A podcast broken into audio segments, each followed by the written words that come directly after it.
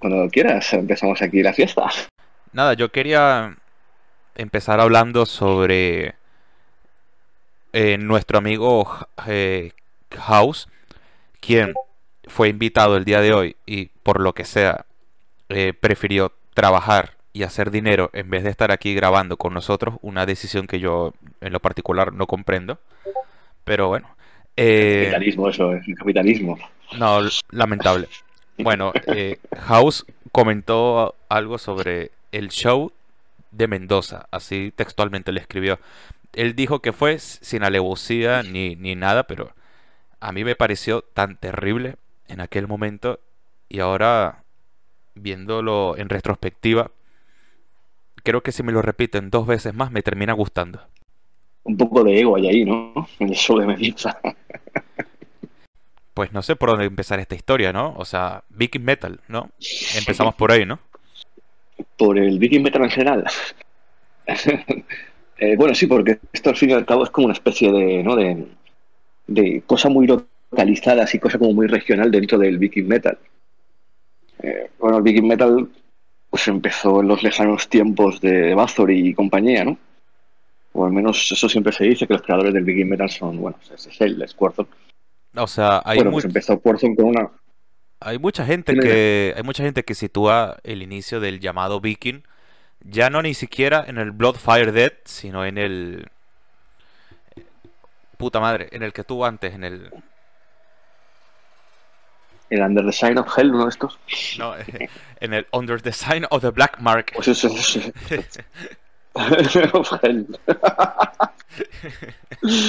¿Te imaginas a Gorgoroth haciendo Viking Metal ahí? Brutal. Claro, Dios. Esto es un mero presagio de lo que va a ser este episodio.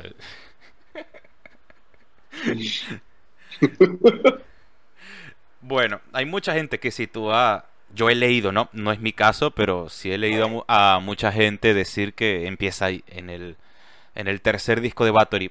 Pero para mí, desde un punto de vista, no sé, un poco subjetivo, es en el, en el Twilight of the, of the Gods, ¿no?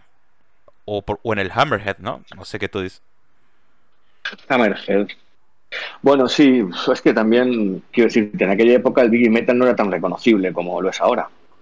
Yo pienso que Bathory es más viking por el nombre que por el estilo que practica, aunque sea, sea así, ¿no? Eh, está claro que luego pues influyó a un montón de bandas que vinieron luego, pero realmente el viking metal reconocible, reconocible como tal, mm, o sea que con todos sus excesos y sus y sus carencias, ¿sabes? Yo creo que empieza con Slaved o un poquito antes y con grupos de, en, un periodo de tiempo bastante extendido, en grupos, pues, no sé, como Bornagar o como, ¿sabes? Como gente que, que ya lleva el viking un poco a lo que es la épica más, mm, ¿cómo se dice? Sinfónica, por decirlo así. Claro. ¿Sabes? Yo creo que Bathory aún es un pelín cutre, por decirlo así, con pocos medios, ¿sabes? Eh, un sonido medianamente, aunque claro, el tío la verdad es que es, tiene mucho talento, ¿cuerpo? Sí, pasa que siempre hay gente que, inclusive amigos nuestros, que dicen que el black metal en sí empieza con bandas como Venom o Merciful Fate. Mm, sí, claro, claro, si nos vamos a eso, ¿sabes? Eh, sí, acá pasa algo similar, ¿no? Pero obviamente un Bloodfire Dead al lado de un disco como Frost de Enslave, ¿no? O sea, es como que como que más, más o menos se nota una diferenciación ahí más que todo generacional, digo yo, ¿no? Claro, sí, hay musicalmente también, ¿sabes? Eh, sí, sí, tienes razón. Aunque en, Entonces, el caso, eh, en el caso de Slave es más un poco como con el Elf, ¿no? donde más o menos ya se lanzan de cabeza todo ese revivalismo pagano y tal. Sí, yo creo que sí, razón. Hay unos se lanzan de cabeza, pero bueno, el primer disco creo que se llama Viking Bell o algo así, ¿sabes? Entonces, pues ya dan a entender de qué va el asunto, ¿sabes? Creo que incluso en Peror también tontearon con la, cosa antes, en principio, ¿sabes? Con, ¿sabes? El, el, rollito este, ponerlo un poco nórdico con espadas y, y, armaduras y tal, ¿sabes? Pero mm, creo que es el, rollo vikingo se diferenció muy rápido de lo que era el black metal así satánico. No solo por la temática, sino también musicalmente siempre se empezó a diferenciar muy pronto. Pero yo creo que hasta el El que dices tú o por ahí, y luego otros discos de otra gente y del Eterno Winter Sorge en todas partes y todo esto, em, poco a poco se fue diferenciando mucho, mucho, mucho.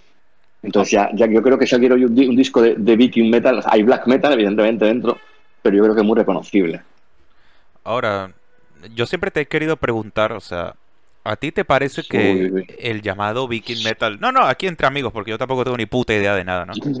Eh, o sea, yo siempre, yo siempre me he preguntado que si el Viking Metal, o sea, como tal, tiene algún eh, alguna característica musical, o sea, que lo distingue de un pagan o de un folk. O sea, yo siempre he pensado más o menos que el viking es, digamos, una especie de folk metal, black metalizado, pero en plan vikingo, o sea, porque son de ahí, ¿no? Eh, sí, yo creo que sí. Yo creo que lo que diferencia lo que es el viking metal del folk metal como tal, principalmente es la temática. Pero claro, mm, tú coges un folk metal como, por ejemplo, por poner una exageración, Martolea, y, y sí que se nota la diferencia en las partes folk, aunque las partes black pueden ser de cualquier grupo, ¿sabes? Porque está el tío ahí. Uh, eh, las partes folk yo creo que sí que se diferencian bastante musicalmente. Mm. A ver, pero a ver, sí que hay, sí que hay una diferencia musical real. Y, sí que tienen, o sea, sí que cuando hacen, cuando se ponen muy folk, los grupos de, Viking Metal que son muy folks, eh, como por ejemplo Winnish, ¿sabes? Que es muy folk, aunque no lo parezca tanto. Eh, sí que tienen las melodías y todo esto, sí que adaptan canciones eh, populares noruegas y, todo esto, y entonces sí que hay una diferencia tanto temática como musical. Pero vamos, en principio yo estoy de acuerdo con lo que tú has dicho. Yo creo que el Viking Metal y el Folk Metal en principio solo se diferenciaban por la temática. Claro, claro. Entonces... Mm, a ver. yo creo que todos los caminos... O sea, estoy intentando no llegar a Windir todavía, porque yo, creo que para llegar a Windir hay, hay, hay, que dejar claro, ¿no? Estas bases, ¿no? De lo que es porque un grupo de black metal decide hablar de folk vikingo en vez del Señor de los Anillos o de Satanás en pleno mediado de los 90, ¿no? Porque yo creo que ahí es donde más o menos surge todo esto. Pues yo creo que en el caso de Windir es por educación, porque en el caso concreto de Windir. Y en otros casos es en parte por, bueno, también el de Windir, ahora que lo pienso, pero es en parte por el nacionalismo este romanticista que hay desde el siglo XIX que en sitios como Noruega, Suecia y menos en Finlandia te pegó mucho. es una cosa muy germana, ¿no? El, romanticismo de este del, final del siglo XIX que creó toda la imaginería del, del hombre germano, ¿sabes? Y del vikingo. Sí, sí. El, anillo, Entonces, el, eh, anillo de los, de los, ¿cómo era que se llamaban? Los nivelungos, ¿no? Eh, los nivelungos, y todas esas cosas de... Wagner en general, ¿sabes? Que como decía Cher, como no sé si lo decía Woody Allen, que cuando oigo Wagner me entran ganas de invadir Polonia, ¿no? Pues es eso, es, la, es el reflejo un poco de esa grandiosidad perdida que es falsa, como todo el romanticismo, ¿sabes? Porque todo el romanticismo es falso, por definición. Ah, sí. Es como. Sí, hombre. Es como, el mito del buen salvaje o. Sí, ¿no? es, la idealización de un pasado de un pasado que realmente no fue para tanto, pero tú lo idealizas. Entonces, claro, eh, en una sociedad en la que los niños estaban trabajando en minas a los cuatro años, ¿sabes? Pues eh, se dice, ¿no? Pues lo, ideal es eh, volver atrás en el tiempo, a unos tiempos más felices, donde no había necesidades, donde la gente, ¿sabes? No derrochaba el dinero, donde las diferencias sociales eran menores, aunque no eran menores, pero bueno. Y todos vivían con, con paz, armonía, rollo hobbits por ejemplo, en, la comarca de los hobbits, hablando de Tolkien, es una idealización de lo que es el medievo británico. Todos son felices, todos comparten sus alimentos, todos fuman en pipa, ¿sabes? Pero la realidad del de medievo británico es mucho más, por ejemplo, los caballeros de la mesa cuadrada. ¿Sabes? Que no sé si lo has visto. Sí, sí, ¿Sabes? sí. ¿Sabes? El de- Holy Grail de Monty Python, el que va el tío, el que va el tío por el Dorazal con el carro recogiendo cadáveres, ¿sabes? Exactamente. O de, Entonces es un poco así, ¿sabes? o, de, Entonces, o de un niño de, o de un niño de 13 años trabajando doble turno en Birmingham, ¿no? Una cosa así. que. Exactamente, y luego la sociedad del siglo XIX, pues es eso, es el, el niño trabajando 24 horas al día, que como son pequeños, pues los metían por los agujeros de la mina. ¿Sabes? Y claro, pues imagínate, ¿sabes? En el enfoque vikingo, yo creo que ul- últimamente, ¿no? Con esto de, de las películas de Marvel o de las series, yo creo que se Yo creo que, yo, ojo, yo soy muy, muy fan de estas cosas, ¿no? Pero objetivamente hablando, yo creo que se ha- se habla muy alegremente, ¿no? De los vikingos y tal, y se, se los glorifica cuando en el fondo, o sea, vamos a decirlo, eran unos putos vikingos que llegaban, arrasaban y se iban cagando leches, ¿no? Y así sucesivamente, o sea, unos desalmados, ¿no? Pues a ver, eh, había parte que sí, o sea, entre los vikingos, los vikingos eran una zona bastante larga, con muy poca gente, los sitios estaban muy aislados, entonces eh, había una parte que eran así, que eran pues riders, ellos eran granjeros durante la época de siembra y cuando el invierno llegaba, que era muy largo el invierno, evidentemente, pues tenían que comer. Entonces lo que empezaron haciendo fue haciendo racias, o sea, haciendo ataques de estos de entrar a saquear e irse, siguiendo la costa hacia Rusia bueno, hacia Finlandia, lo que sería toda esa parte, todo ese, ese mar interior que hay, Ah. ese mar nórdico que hay por ahí, A toda la Rus, ¿no? A la Rus. ¿sabes? Lo que Exactamente, el Rus. que- De hecho, lo- eh, Nada, que sé lo que vas a decir, que la Rusia moderna la fundaron ellos y tal, básicamente, ¿no? Por la Rus de Kiev y todo esto. no, no, no iba a decir eso, no, no. no, bueno, en, principio ya hay algo, hay algo de eso, pero no es exacto. El tema está en que dentro de, de los vikingos eh, había una parte que eran básicamente comerciantes. Esos fueron los que llegaron al Rus. Se metieron por todo el río aquel, que no me acuerdo cómo se llama ahora, bueno, el Volga. El sé, Volga, río de estos, ¿sabes? se metieron por el río y llegaron a Kiev. Y, y fundaron, lo que fundaron allí fue un puesto comercial. No, no tampoco fueron, ¿sabes? El Rus de Kiev es otra cosa. Claro. Aunque tiene influencia cultural, claro. Lo que pasa Pero es que... quiero decir, este- también la parte que eran, eran comerciantes, Sí, continúa, disculpe. había una parte que eran comerciantes y otra parte pues que eran eh, brutotes del campo. Y los brutotes del campo, cuando descubrieron, que eso sale, por ejemplo, en la serie Vikings, que está un poco mezclado, ¿sabes? En la serie Vikings lo que hacen es coger 2000 años, bueno, 2000 no, pero 1000 años de historia, 900 años de historia, y la meten en 15. Sí. ¿Sabes? Entonces, cuando los vikingos descubrieron cómo ir, ¿sabes? Cómo, cómo, cómo navegar sin perder de vista la costa, ¿sabes? O sea, cómo navegar mar adentro, porque ellos navegaban caboteando, pero cuando descubrieron cómo navegar mar adentro, llegaron a Inglaterra, y entonces, claro, en Inglaterra, pues, eh, el, el Lindisfarne, por ejemplo, Sí. Lo, lo destrozaron, vamos, mataron a todos los monjes ahí, los quemaron vivos, ¿sabes? Sí, de hecho, Y los monjes creían fue, que eran pues enviados, enviados del demonio. ese fue el primer avistamiento vikingo, eh, digamos. eh, En las costas inglesas. bueno, Ese fue el primer avistamiento vikingo en las costas inglesas. sí, por el y, 700 y de hecho. Slaves creo que tiene una canción que lo lo celebra, ¿no? Creo que es Slaves del grupo, tiene una canción que, se- que lo celebra. Y, y entonces, pues, mm, bueno, luego los vikingos allí al final prosperaron. eh, de hecho, invadieron Inglaterra. Y tuvieron, por allí mucho tiempo. y tuvi- y- tu- tuvieron reyes. Inglaterra tuvo reyes vikingos, que la gente no se acuerda de eso. Sí, sí, bueno, de, de descendencia, pero ya eran católicos y todo, ¿eh? O sea, eso ya era. Quiero decir, al final se asimilaron. Porque esto es lo de siempre. Cuando alguien invade, mira, por ejemplo, lo que pasó con Rolo. Rolo, el que sale también en el en Vikingos, que es el hermano de, de Piernas Peludas. Rolo existió. Y Rolo No, fue de verdad, claro. se fue a París. Se fue a París y no, no, al final acabó mandando. Fue, no, no era rey, creo, pero acabó mandando No, allí, ¿sabes? O sea, quiero decirte. Para que no, para que dejaran de tocar las pelotas, le dieron un pedazo en el norte de Francia, que bueno, se, se conoció como Normandía, ¿no? Para que los dejaran en paz. Y ahí estuvo Rolo, sí. Sí, claro, claro. O sea, que lo di- los vikingos también llegaron, llegaron incluso hasta España. ¿sabes? O sea, ellos navegantes eran buenos navegantes. Lo que pasa es que, que fueron superados por la cultura que había. O sea, Em, Cuando los- entró el catolicismo los- allí, pues, los, eh, los- los visigodos en sí son, se, no está muy claro, pero se decía que venían de, de eso, de, de Suecia, ¿no? a ver, los visigodos son germánicos. Son lo que los romanos llamaban bárbaros. Y entonces, pues, mira, no, no, no sé decirte ahora si vienen de Suecia precisamente, pero no- son germánicos. Los Sí. godos eh, eran muchos tribus diferentes, No, obvio. ¿sabes? Había muchos, La cuestión es que para, unos más brutos que otros. para, sim- para simplificar la cosa, eh, divi- dividieron a los visigodos, digamos, de, de Francia para, eh, para España y ostrogodos de, de Italia para todo lo demás.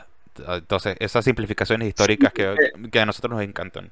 Sí, esos son, son grupos que se hicieron, son grupos que se hicieron, sí, pero había, había muchas tribus y de hecho, pues por ejemplo, hay una, una tribu que se llama los vándalos, que vándalo ha quedado como sinónimo de, de salvaje, ¿no? Sí, que llegaron a África, ¿no? A lo que era Car- Sí, Cartago. pero, pero, pero quiero decirte, de hecho, eh, los godos se asimilaron a la cultura que había aquí, los germánicos, porque la cultura que había en, en la Europa occidental, que era la cultura romana, era muy superior a la suya. Y sí, y más organizado. Entonces, pues se asimilaron, se asimilaron a la que había. Claro, y más organizada. Ellos, pues no. Es que la, lo de siempre, cuando tú vienes a un sitio y ves que están bebiendo vino, ¿sabes?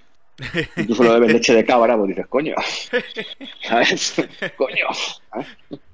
Claro, claro, no, es verdad, es muy fácil. Acostumbrarse a lo bueno es muy fácil. ¿eh? No lo sabes. A lo bueno es muy fácil, pues por eso al No final, no- no lo sabrás tú, hijo de puta, que estás en, en un paraíso caribeño. Bueno, eh, no tengo, pero, pero vivo, vivo en la ciudad, ¿eh? no vivo, no vivo en la playa. Pero sí, quiero decir, te acostumbrarse a lo bueno es muy fácil. Entonces, claro, si tú te vas a un sitio, ¿sabes? Que, que ves que la gente come tumbada en palacios y con mármol, ¿sabes? Y ves un espejo propio una vez y esas cosas, pues dices, coño, pues igual me quedo. Sí, claro. A mí eh, el tema de los vikingos a mí me, sí, fa- bueno, a mí me yo- fascina, disculpa, a mí me fascina por todo esto que estamos hablando, ¿no? Porque a pesar de que eran unos hijos de puta, básicamente, eh, gran parte de lo que es su cultura o, su linaje, o sea, ha quedado en el norte de Francia con Normandía, en- a lo largo de los países germánicos. Eh, descubrieron Islandia, Groenlandia, se dice que llegaron a América primero que Colón. Y eso que fund- Ujú. y eso no, que no, se dice no seguro. y bueno, para mí seguro con Leif Erikson y eso que No, seguro, seguro. Sí, hay, hay, hay runas ahí en, Terranova. o sea, en Terranova. Seguro que llegan. Y los que estu- y los que fundaron y los que fundaron la Rus de Kiev todavía tuvieron la suerte de tener contacto directo con la puta Constantinopla, que era la Nueva York de, de aquellos años. Así que De la, de la época, sí, claro. así que yo creo que nada, eh, a mí me fascina es esto, ¿no? Que incluso se, di- se dijo que llegaron a lo que era Mesopotamia, ¿no? Con mm, yo creo que ya no era Babilonia, pero eso, pues, es- ay, esas tierras de por allá. Entonces eso a mí me fascina, ¿no? Y- eso me, parece un. Puede ser, me parece un poco exagerado, pero puede ser. Eh, eso se, eso No se lo dice. Eso se- yo sé, yo sé que, que a España, por ejemplo, sí que llegaron y hacían No, incursiones en, en las costas de España. obvio- de hecho, Y eso es bajar mucho. ¿eh? de hecho, ellos no se, ellos no raptaron al que era el, el rey este de Pamplona, Sancho II, era que se llamaba, me, me lo estoy inventando. Creo que era Sancho. Ah, esa es verdad, hay algo así. Pues mira, no te lo sabría decir ahora, ¿sabes? Y- pero pero creo, creo que había algo así. De, o sea, mm, dieron por el culo, ¿sabes? Sí, bastante. García Íñiguez, ¿no? Dieron por el culo. Ellos lo que hacían era dar por el culo. Sí, sí. García Íñiguez. Voy a buscarlo. García Íñiguez, sí, sí, sí, sí, eso era. Eh, Ah, por y- cierto, eh, le pasé un programa a un colega mío. Ajá. Le pasé un programa a un colega mío y me dijo que lo que más le gustaba era que hablábamos como en un bar tranquilamente. en, un Digo, mira, pues eso es lo que me dice el, en un sauna, ¿no? De eso se trata. el chaval que. Sí, sí, sí. Bueno, Sí, sí, ese palo, ¿sabes? Que distendido. bueno, eh, eh, algo, bueno, pues- algo así le dijo Eric, un amigo de, de Antonio Solete, que le, le pasó el episodio que hicimos de Imperial Triumphant y le dijo, estáis fatales. Y yo, exactamente. Eso es, ese es el concepto. El concepto es ser un enfermo. Pues mira, sí, en el 859 fue apresado por una expedición vikinga que había subido por el río Ebro. No está mal, porque para entrar al río Ebro tienes que meterte en el Mediterráneo. Y sí. Y es Y brutal. nada, tuvieron que pagar un rescate. Pues eso, no van por el culo, ¿sabes? En los vikingos te van por el culo. Mm, Pero menos, creo que menos en Inglaterra tampoco. Tampoco se quedaron dedicaban mucho. más a. Sí.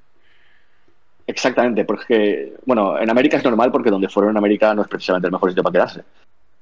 Pero lo que es en, en otros sitios, pues, pues podrían haberse expandido más, supongo. Estaban muy. Su, su política interna era muy convulsa, ¿sabes? Exacto. Porque estaba Suecia, estaba Noruega, estaba, y aunque no fueran aún países que eran independientes del todo, ¿sabes? Sí, Sí que tenían sus rencillas entre tribus, entre clanes, entonces era una cosa muy local. y sí. De hecho, mm, yo, a pocos reyes vikingos se me vienen a la cabeza, así que hayan mandado más o menos tranquilamente. Se me viene Canuto el Grande, que fue el que... Canuto, sí, que fue rey de la Gran Suecia. Exacto. Y, luego los demás reyes que hay, sí, hay algunos reyes que se conocen, pero son, eh, son casi todos conocidos por las sagas vikingas. Las sagas vikingas, que son las sedas estas, y todo esto, eso lo recopiló, lo recopilaron los monjes cristianos en su día. En Islandia, sí. Que eso es una cosa que hacían mucho los monjes.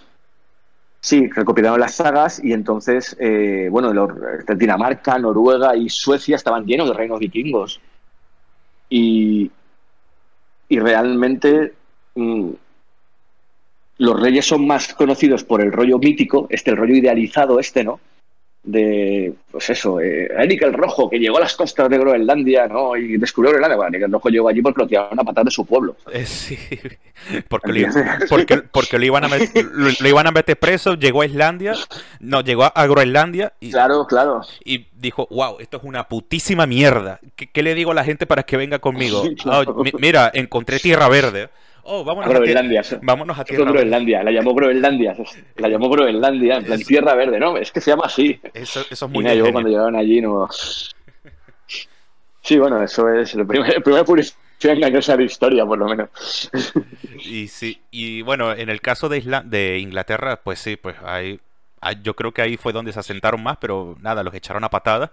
Y se dice que la era vikinga como tal o por lo menos lo que yo he leído, o lo que me gusta leer, que esa es otra cosa, eh, llegó a su final con eh, Harald Haldrada, que era un puto mercenario que echaron, que echaron de Noruega, se hizo rico en, eh, en, Constantinopla, se regresa a Noruega, toma el trono y dice, bueno, ¿y por qué no Inglaterra? Entonces invade Inglaterra en la famosa y le, y le dan por culo en la famosa batalla de Stamford Bridge, en donde el ganador fue Guillermo el Conquistador, que tiene descendencia muy lejana de Rolo, que es vikingo. Y entonces es brutal todo esto, ¿no? Sí, claro, es que los reyes de Inglaterra en parte tenían sangre vikinga. Lo pasé de a varios siglos atrás. ¿Y es, las primeras incursiones vikingas en Inglaterra serían sobre, no sé, el año el año 1000 o así, el año 800, que mucho antes sería, ¿no? El año 800, una cosa así. Sí, seguro, sí. Y ellos fueron comiendo terreno y llegaron a dominar gran parte de lo que es el... O sea, Inglaterra dividieron en dos. Ellos, o sea, al norte estaban, ¿sabes? Y, todo, y todo lo demás los, tenían aterrados. Entonces, al final, por H o por B, mm, se mezclaron con los de allí, ¿sabes? Y, al final los reyes tienen, tienen tendencia vikinga. Es, o sea, ahora, ahora que me doy cuenta, tenemos, a ver, tenemos más de 20 minutos hablando de esto y te das cuenta. o sea, sí, sí, sí. Perdimos 15 suscriptores nada más con estos 20 minutos. Pero, o sea, te puedes dar... tú, luego cortas, hombre, tú luego... No, no, no, no, no, no, no, no. Tú vas editando, tío, que si no... No, no, que si no esto, ¿sabes? Entre las veces que metemos la pata, las veces que nos perdemos, las veces que, ¿sabes? No, es que me, me parece brutal. Me parece brutal porque así me permite eh, hilar con que esto es fascinante, o sea, esta puta historia te puede gustar más o menos, pero o sea, cuando te pones, te sientas a leerla y ves las conexiones que hay entre los distintos pueblos, bla, bla, bla, es una cosa que para mí me parece súper interesante. Y si es interesante hablar de ella, y si es interesante hablar de ella, ¿cómo no va a ser interesante para un tipo en Noruega a mediados de los 90 hacer dedicar su vida artística y musical sobre, sobre ellos, sobre algo que considera su cultura incluso. O sea, yo creo que ya ahí más o menos se entiende, ¿no? ¿Por qué tú decides hablar de algo que sientes propio y no de, de Sauron, ¿sabes? Yo creo que yo creo que ya dimos en el clavo aquí. Sí, es posible. Como bueno, Tolkien todo esto en realidad lo que quería, lo que quería mm, él era imaginar una, un pasado mítico para Inglaterra que no tenía, ni sigue sin tener. O sea, significa que Inglaterra como tal no tiene anillo de los nivelungos, por decirlo así, ¿sabes? Entonces él quiso hacer eso. Y, Y, por ejemplo, en Noruega no les hace falta. ya lo tienen, ¿sabes? Ellos mismos, ¿sabes? Con toda esta gente, con toda esta peña de pelirrojos descastados que iban ahí por ahí pegando potazas, ¿sabes? Con el barco por ahí, violando a las mujeres, destrozando a la gente y matando por matar, ¿sabes? Y robando dinero a las puertas, pues ya tienen todo eso, ¿sabes? No les hace falta, les hace falta hobbits. ¿Te gustó The Northman, la película esa que salió este año? ¿Cuál? Perdona. Northman. El, el hombre del norte. Ah, no la he visto. Quiero verla, pero no la he visto. La tengo para ver, pero no la he visto. O sea, la tengo ahí diciendo, lo tengo que verla, pero no la he visto. Mira, yo la vi cero expectativas porque pensé que era un blockbuster del, de lo, de lo, más, de lo más burdo. Pero como típica película de Robert Eggers, es una maravilla, ¿eh? Ojo, te la recomiendo muchísimo. Mezcla fantasía, mezcla acción, me parece que está bien hecha.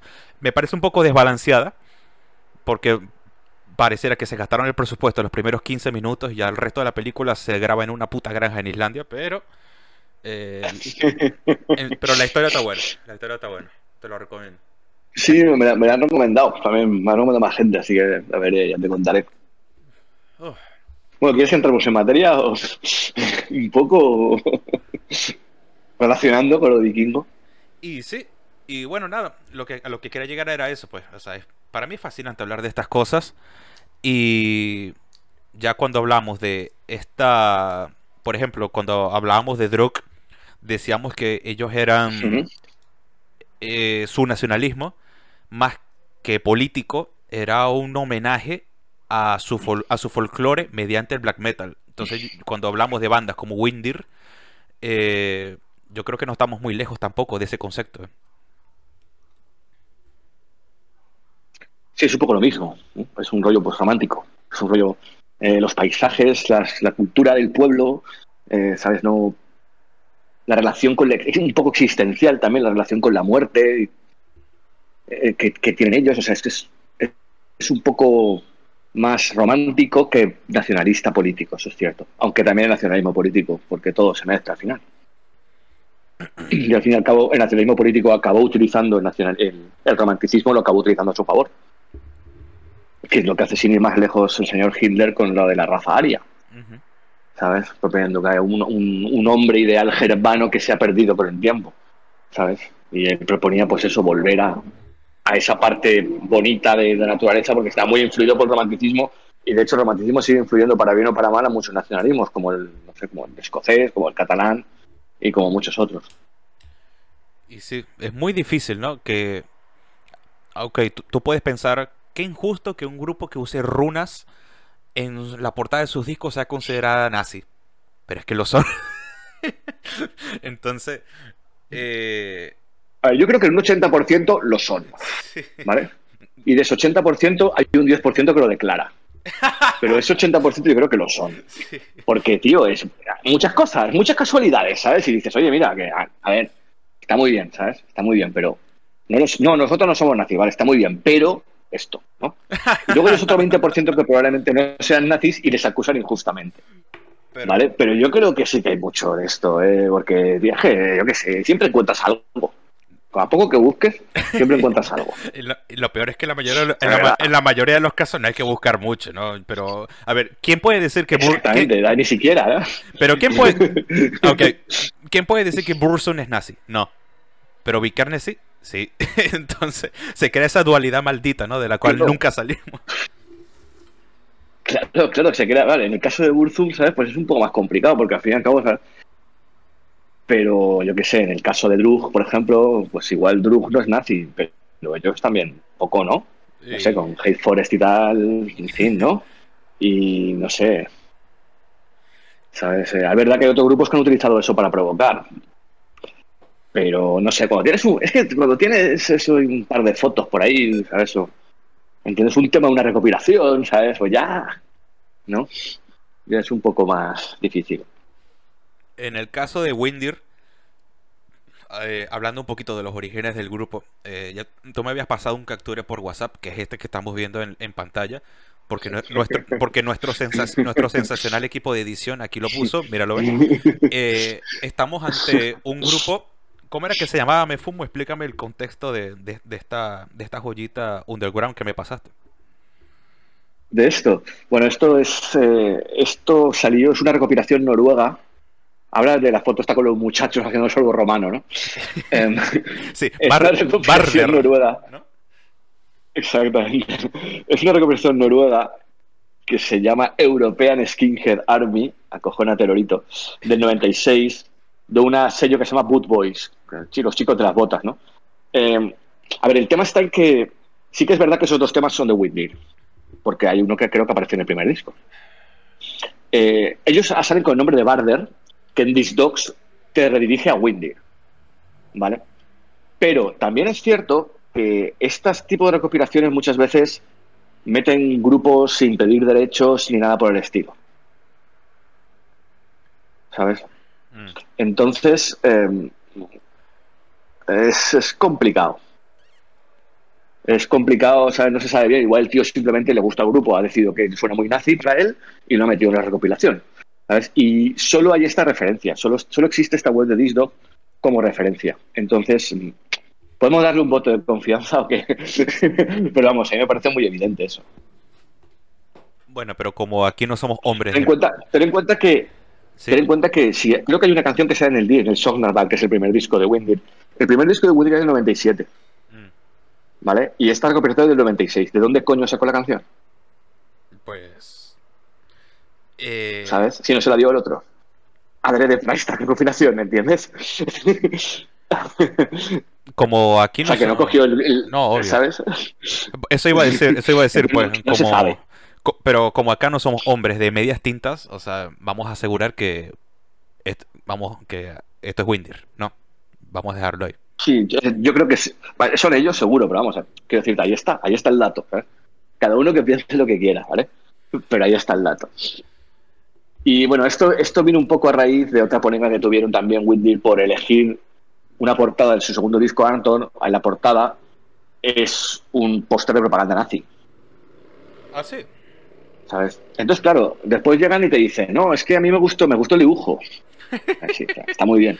Te gustó el dibujo, ¿vale? Si los dibujos están muy bien, ¿sabes? Son muy épicos, ¿no? Está muy guay. Pero, ¿qué no lo sabías tú que era un tío de propaganda nazi? ¿Sabes? Mira, pero ¿Entiendes? O sea, lo, Pero vamos lo a- escogiste vamos a ser inocentemente. Dijiste, no, es que este dibujo me gusta. ¿Sabes? Pero, a ver, me fum, vamos, vamos a ser sinceros, o sea, si algo tenían los nazis, o sea, uf, eh, ¿cómo, hago para salir de este pantanal ahora?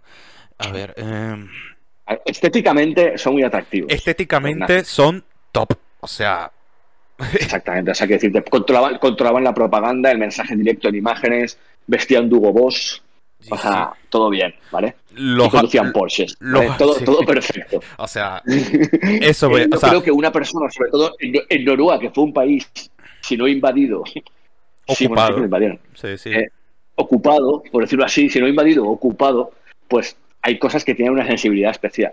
Mm. Es como lo del Falcon. vale. exacto, Si yo ahora cojo y hago una- un grupo de black metal en Argentina y saco una portada con un Ford Falcon, ¿sabes? Me dirán, oye, tío, esto no es un poco tal. Y diré, joder, el Ford Falcon, perdona que te diga, pero fue el coche más vendido de Argentina del 75 al 85. Que la verdad. Y todos los taxis eran Ford Falcon. Es un homenaje al taxi argentino. Pues, ¿qué van a decir? ¿Sabes? Vete la mierda, tío. ¿Sabes? Pues evidentemente. ¿sabes? Cuando un tío sale en una recopilación que se llama European Skinhead Army, editada por Boot Boys Records, con dos temas de un disco que aún no ha sacado, pues hombre. Y me saca luego el, el- la movida nazi esta, del, o sea, de la portada, ¿sabes? Pues oye, pues hombre, pues yo qué sé. o vamos a decir que lo, lo tiene en cuenta. Creo, creo, esto ¿Puedo me? Esto me, esto me retrotrae a una de tus maravillosas frases en alguna de tus reseñas, no me acuerdo de cuál es, en la que tú decías, bueno, este chico es muy talentoso, pero, pero es imposible ocultar su gusto por los pantalones bombachos. Claro, claro, claro. si es que, ¿sabes? Que claro, es que. o sea, es lo, de- lo de siempre, la ideología de alguien está, pues, aparte del talento que tenga para la música, ¿sabes? Sí, sí, ahí. No, claro. Pero, pues eso, pues, eh, eh, no sé, la, la, la, la- la- Pero ahí queda el dato. ahí queda. Eh, exacto, ¿no? Pero bueno, nada, la Alemania Nacional Socialista, dirección de arte, eh, 10 puntos, las cosas hay que decirlo. Pero... Sí, eso por supuesto, las cosas son así. Entonces yo creo que esto es muy atractivo para un joven como bien pudo haber sido Balfar, ¿no? Que es que murió tan joven que ha quedado un poco idealizado. es, la, típica imagen del músico que muere joven y es imposible no imaginártelo así, pues con esa cara angelical que él tenía. Y entonces, aunque murió en el 2004, todavía se le recuerda así como, como ese joven bello, ese joven y tal. Entonces, esto es como que muy atractivo para ese tipo de público. Sí, totalmente. Y aparte, creo que Balfar es probablemente, o sea, el tema está en que es una cosa muy localizada. Mira, Son, Songdal, que es donde es él, que por eso se llama Sonda Metal, todo el tema. Sondal es un pueblo de 12.000 habitantes, que está a mitad Noruega, que es vivir a mitad Noruega es como vivir en el puto Polo Norte. O sea, ahí tienen que haber tres horas de luz al día, ¿sabes? Metió en un fiordo, está metido en un fiordo, ¿sabes? o sea, quiero decirte, y que de un pueblo de 12.000 habitantes, que es nada, eh, salgan cinco o seis grupos de black metal es muy curioso, ¿sabes? Bueno, o sea, en el, eh, en el concierto de Ricardo Arjona, el que yo fui el mes pasado, habían 11, habían, habían 11.000 personas. O sea... Claro, exactamente. O sea, es que no, llenan ni una cuarta parte de los estadios de fútbol del mundo. ¿sabes? Sí.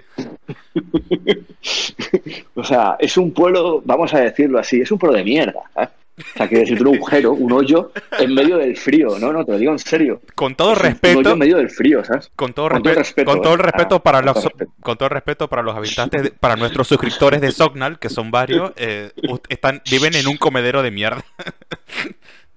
A ver, un comedero de mierda tampoco, ¿no? Aunque habría que discutir la, la, la, la, cocina noruega también, ¿no? y sus cosas podridas y su pescado podrido y tal. Desconozco. Pero eh, eh, es un sitio de, eso que, no hay mucho que hacer, ¿sabes? por decirlo así. Pues es un poco lo que le pasaba a Famine, ¿no? ¿Te acuerdas de que pues, nació en un pueblo allí, ¿sabes? Y su único amigo era Neige, pues eso, bueno, su único amigo, la única, la única otra persona que le gustaría experimentar en el pueblo, ¿sabes? Pues aquí tuvieron la suerte que en vez de dos eran diez. Eh, tú ten en cuenta que cuando empieza todo el rollo del Socknal, o sea, cuando empieza Windil, que es lo que es el alma del tema, eh, es el 94, entonces en el 94 la escena noruega está acabada. ¿Sabes? La escena noruega está ya ha pasado. Sí, sí, sí. ¿Sabes? Ya, ya Burson, cuando ya, muere, ahí, se, ahí se acaba todo. Ya Burson tenía cuatro discos, eh, Dacton creo que también. Claro, claro. Ya, ya está todo hecho ya. Entonces, claro, en el 94 Balfar tiene 15 años. ¿Sabes? Y forma Whitney con 15 años. Entonces, claro, llegan tarde, tío. ¿Por qué llegan tarde? Pues porque, aparte de que el black metal era la música del demonio, ¿sabes? Pues imagínate lo que tarda en llegar las, movidas culturales underground desde Oslo hasta el pueblo de mierda, ¿sabes? Imagínate cuando tardan en llegar, ¿sabes? No había internet, ten en cuenta, no había nada, todo se hacía por cintas, todo se hacía por correo, y esto es un pueblo de 12.000 habitantes en medio de Noruega, ¿sabes? En los años 90, tío. Em, el tema está en que tenían a este chico, que es el Terge este Balfar, de apodo,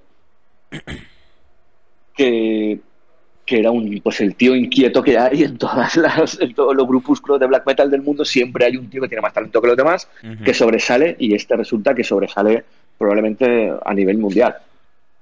Es un tío que desde muy pequeñito aprendió a tocar el acordeón el, y bueno los tubas y campanillejas varias del folk noruego y entonces tuvo una educación musical desde pequeñito. Em, también fue una de las primeras personas en hacer música por ordenador, con una amiga, ¿sabes? Que es la, música que luego pues, se pone en Windows. Sí. Entonces, el chico este, pues, pues tenía como mucho carisma, ¿sabes? Y en el 94, en, en Songdal se forman dos bandas. Una es Windy y otra es Ulcus Mole, que son muy diferentes. Eh, Ulcus Mole eh, sacaron tres demos hasta que en el 99 se cambiaron de nombre a Ulcus y sacaron un disco como Ulcus que se llama Cherish Obscure, lo sacaron en el 2000, que es mucho más tarde, ¿sabes? Y es un black metal bastante regular. Es un black metal sinfónico muy regular, ¿sabes? Así rollito Dimmu Borgir, ¿sabes? Con mucho teclado, con mucho piano, así mm, mal sonido. No es que lo hagan mal, pero no, destaca en lo que es la media del lanzamiento de black metal sinfónico de 94, ¿sabes? En el 2000 ya tenías a Dimmu Borgir con, con muchos discos y tenías a mucha gente que hacía ese estilo mucho mejor. llegan tarde. Suena, suena un lanzamiento del 96 y probablemente lo tendrían grabado desde entonces. Eh, bueno, Ulcus Mole, la, la, importancia que tiene en la historia es que en el 2001 se unen a Windir. ¿Vale? Ellos tenían dos grupos y cuando Windir necesita una banda para su disco, el 1187, coge a Ulcus More, deja, deja a Ulcus More y se unen a Windir, todos. Y esa es la banda, Windir son ellos, es Balzar con todos los miembros de Ulcus More, mm. que lo que hacen es abandonar su grupo y se acoplan completamente a lo que quiere Balzar. Exacto, sí. eh, antes de eso, bueno, Windir se forma en el 94, se reforma como banda en el 2001 y cuando muere en el 2004 este, pues bueno, pues se separan, ¿no? O sea, deciden los miembros dejarlo. Que por cierto, se puede morir de una forma más vikinga. La verdad es que es. Es un poco además de que el tío se, se, fue en mangas de camisa, ¿sabes? O sea, que decirte que el tío pues se ve que creía que no había frío, ¿no? Y, y la verdad es que morirse de hipotermia a mí me parece un poco. Es una muerte un poco evitable, hay que reconocerlo. Un poquito, sí. ¿Sabes? Porque, bueno, no sé cómo. Vamos, yo he vivido en sitios con mucha nieve ¿sabes? Y, y, y, vamos, te lo piensas dos veces, ¿sabes? Antes de irte por el medio del monte, cuando está nevando, ¿sabes? Quiero decirte, este le pilló una tormenta de nieve y dicen que tuvo un accidente, que no se sabe muy bien qué es, no sé si se caería o lo que fuera, y se quedó pajarito y se congeló. Nunca se ha quedado claro eso. Sí. sí, bueno, se ha quedado claro que se murió solo, eso sí, ¿sabes? La... Pero vamos, es bastante épico, hay que reconocer que es muy épica la muerte la cuestión, no, yo creo que sí, no sé qué tú piensas, pero vale, que este era un genio musical y tal, pero yo creo que siempre pasa que el músico que se muere joven eh, adquiere una idealización por parte de todo el mundo que en parte asusta, ¿no? volviendo a un ejemplo, sí, sí. volviendo a un ejemplo histórico, ¿no? O sea, Alejandro Magno, por poner lo, lo primero que se me viene a la mente. Un tipo, un tipo, un, ti un tipo que logró. Igual. Pero no, no, vale, vale. Sí, pero no, no, no. tan buen músico como Alfar, pero. No, no, pero a, a, lo que voy es que son, do, son dos personajes que a corta edad. Con el tiempo. A corta edad consiguieron muchas cosas y se murieron. Mucho, murieron jóvenes. Y murieron sí, jóvenes. Sí. Ah, eso. Y se les, roman se les romantiza siempre. Podemos. Con esa imagen de juventud. Podemos, comparar, y es podemos compararlo mejor con, por ejemplo, Jim Morrison, por ejemplo. Bueno, de los es, dos. Dale, dale. Un, es el mismo en, estilo. En un sentido es el mismo musical, estilo. Sí, sí. en un sentido musical. Un sentido es el mismo musical, estilo. O John Lennon, o John Lennon, que ha acabado siendo, ¿sabes?, verdadero genio y tal. Y, y o, bueno, sí, el tío, claro. O, en, o, en, una faceta más, o una faceta más gamberra, o una faceta más gamberra Kurt Cobain, no, no, qué sé yo. Tipo sí, de... Kurt Cobain, sí, Kurt Cobain también vale, lo que pasa es que Kurt Cobain, Kurt Cobain yo lo veo más tarde porque yo cuando murió Kurt Cobain me acuerdo, ¿sabes? Pero quiero decirte, Jimi Hendrix, por ejemplo, ¿quién te dice a ti que Jimi Hendrix ahora no estaría tocando con Maná como Santana, ¿sabes? ¿Quién te dice a ti eso, ¿sabes? esa es la cuestión, esa es la cuestión. Que esta claro, gente. Tú, esta... Santana se muere después de la Europa y todo eso, ¿sabes? Y bueno, Santana es la polla. ¿sabes? Eso, eso. Y si fuera así, ¿sabes lo que te quiero decir? Eso y si que... no estaría ahora con Matchbox 20. Y Jimi Hendrix estaría ahora con Matchbox 20. ¿sabes? Exactamente. Nunca se sabe, tío. Es, exactamente. Es que formas... estos, estos tipos, estos tipos tienen. Son, son tan o sea, nac nacen con estrella, hombre, o sea, y tienen tanta suerte, sí, sí. tienen tanta suerte que se mueren jóvenes antes de que tengan tiempo de cagarla, que eso es lo más increíble. Hombre, tanta suerte. Bueno, cuando te, cuando te, mueres se supone que ya pues no te enteras de mucho, ¿no? Pero vamos, eh, suerte, suerte, morirte a los 27, pues no sé qué decirte. No, pero o sea, en, en un sentido artístico, vamos, tú, tú, me entiendes. Sí, en un sentido artístico sí, en un sentido de, de diva, de divismo, totalmente cierto, sí, sí, lo importante es morirte joven. Lo importante es dejar un bonito cadáver, eso, bueno, vive rápido, muere joven. O sea, y, es lo que hay. Sí, pues, o sea, y nada, vi, viendo los comentarios que hay en internet y tal, me, que, me queda la sensación sí, de que eso es, este tipo. Es que... Este tipo deja, deja eso, ¿no? Al final, ¿no? Es como que, oh, lo, era, lo, era que tan, iba, lo, que te iba, a decir es que. Lo que te iba a decir antes, que, que al final no te lo he dicho, es que en mi, en mi opinión. Eh, o sea, bueno, mi opinión, es que, o sea, que un tío de un sitio tan pequeño, es que sea un sitio tan pequeño de una cosa tan localizada, es lo que le ha impedido tirarse más de lo que está, que ya es bastante, o sea, ser más famoso de lo que es, que ya es bastante después de muerto. Porque cuando murió fue, o sea, una catarsis allí. es como si hubiera muerto Jesucristo, ¿sabes? O sea, eh, la figura de Balfar en Sondal es un santo, tío. ¿Entiendes? Para, para esa escena musical es un referente eterno. Y van a, van a estar rindiéndole tributo siempre, hasta que se mueran estos grupos. Es así. O sea, ellos están ahí para continuar el legado de Balfar. Y lo dicen todos. ¿Sabes? Entonces, mm, es una escena musical que no sé si durará mucho. O se eternizará siempre. De todas formas, los grupos sí que han ido un poco cada uno por su lado luego, ¿no? Los grupos que se formaron a raíz de, la muerte de Balfar. Hubo esa explosión de, de creatividad repentina allí en el pueblo, en el pueblo, ¿sabes? Y se fundaron, pues eso, los cuatro o cinco grupos que van ahora por ahí. Y es que, no sé, tuve la... Si quieres entramos ya en lo que es la discografía de Winder. Eh, A mí, el, el, el Soc Nadal, lo pronuncié horrible, sale en el 97. sale en el 97. Este tipo tendría que 17, 18 años. Y ya la mayoría del, 17 años, y ya la mayoría del material estaba compuesto de antes. Vale, hasta aquí todo bien. Pero tú escuchas este disco y es una cosa que no se concibe. O sea, es una cosa que este es un pedazo de disco, quizás mi favorito de Windir, ya lo, digo de entrada. Y me parece majestuoso, ¿no? La capacidad artística que pueda tener un tipo a esta edad, un tipo que ya como dijimos, ¿no? Tenía estudios musicales de fondo, o sea, algo de lo que carece la mayoría de la gente que practica este estilo. Es un tipo, es un tipo que ya sabía lo que hacía y en los varios documentales y videos que hay por ahí, o sea, sale con su librito de música folclórica noruega y ahí más o menos buscaban los tonos para las canciones y tal. Y, en su y, se sentaba en su ordenador cual herrero a hacer, a, a poner los detallitos de por aquí y por allá.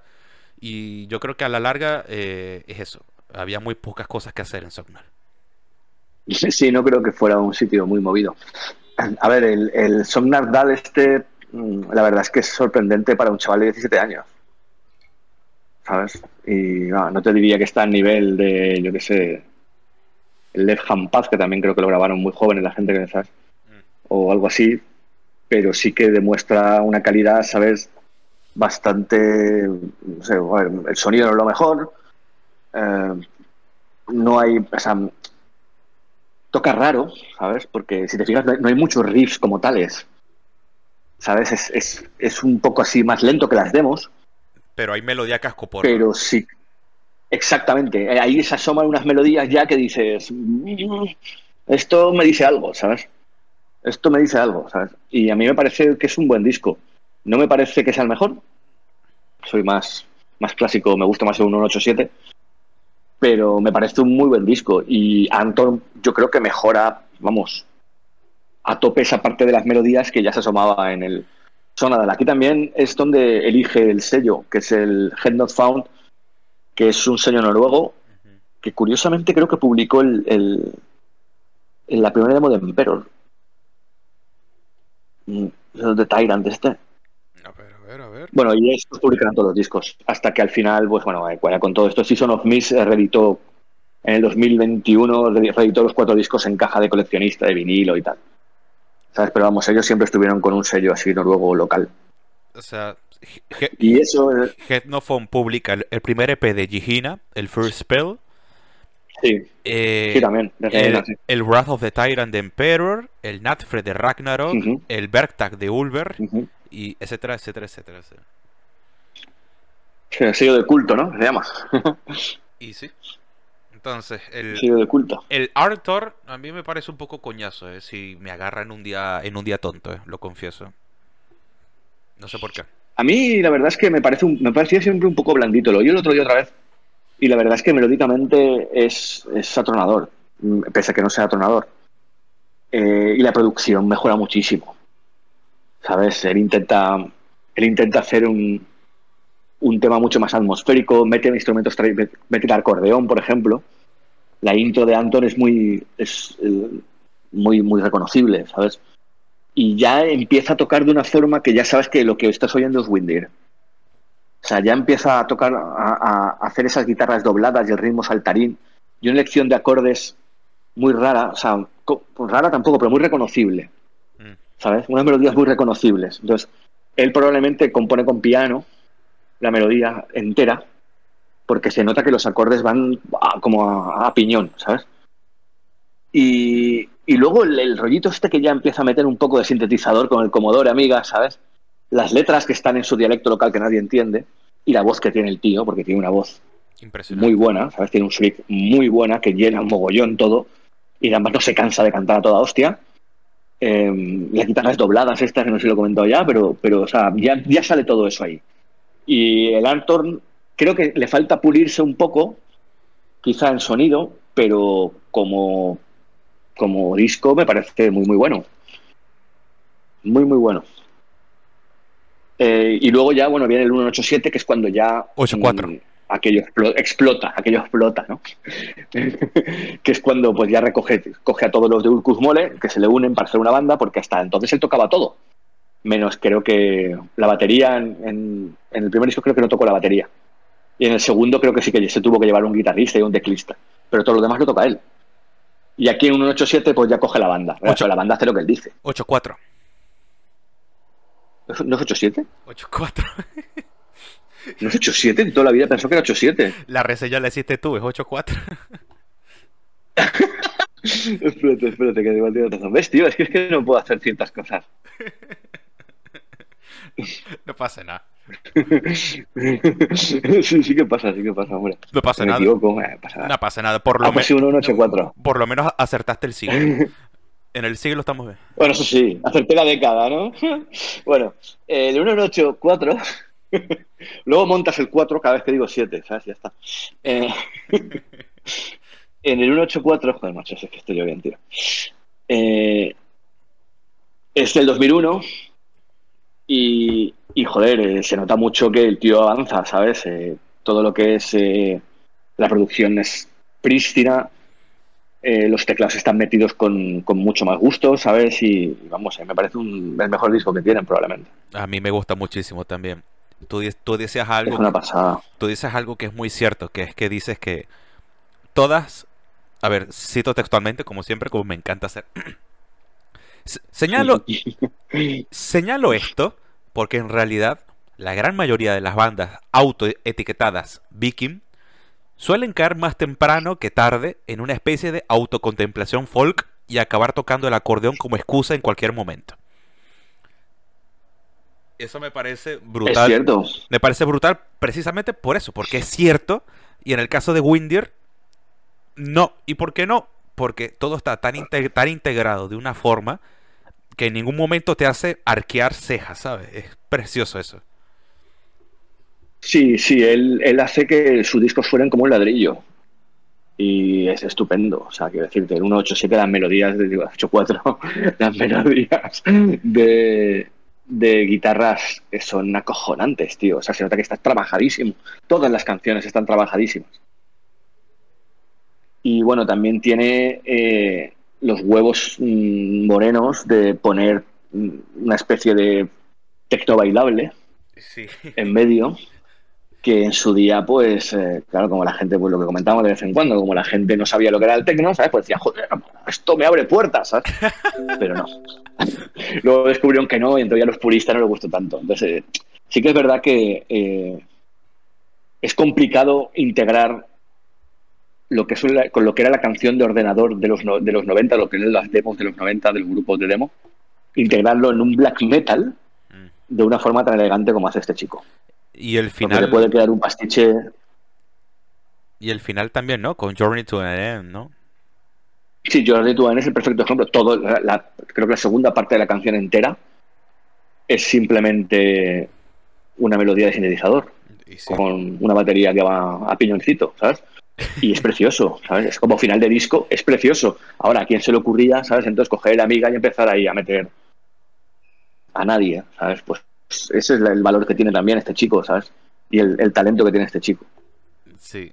Luego viene el Lickford en 2003 y aquí es un poco raro porque el tío pues se ve que no sé si está deprimido o qué, pero es muy un disco muy muy oscuro. Es muy retorcido desde la portada, ¿sabes? Que es un entierro.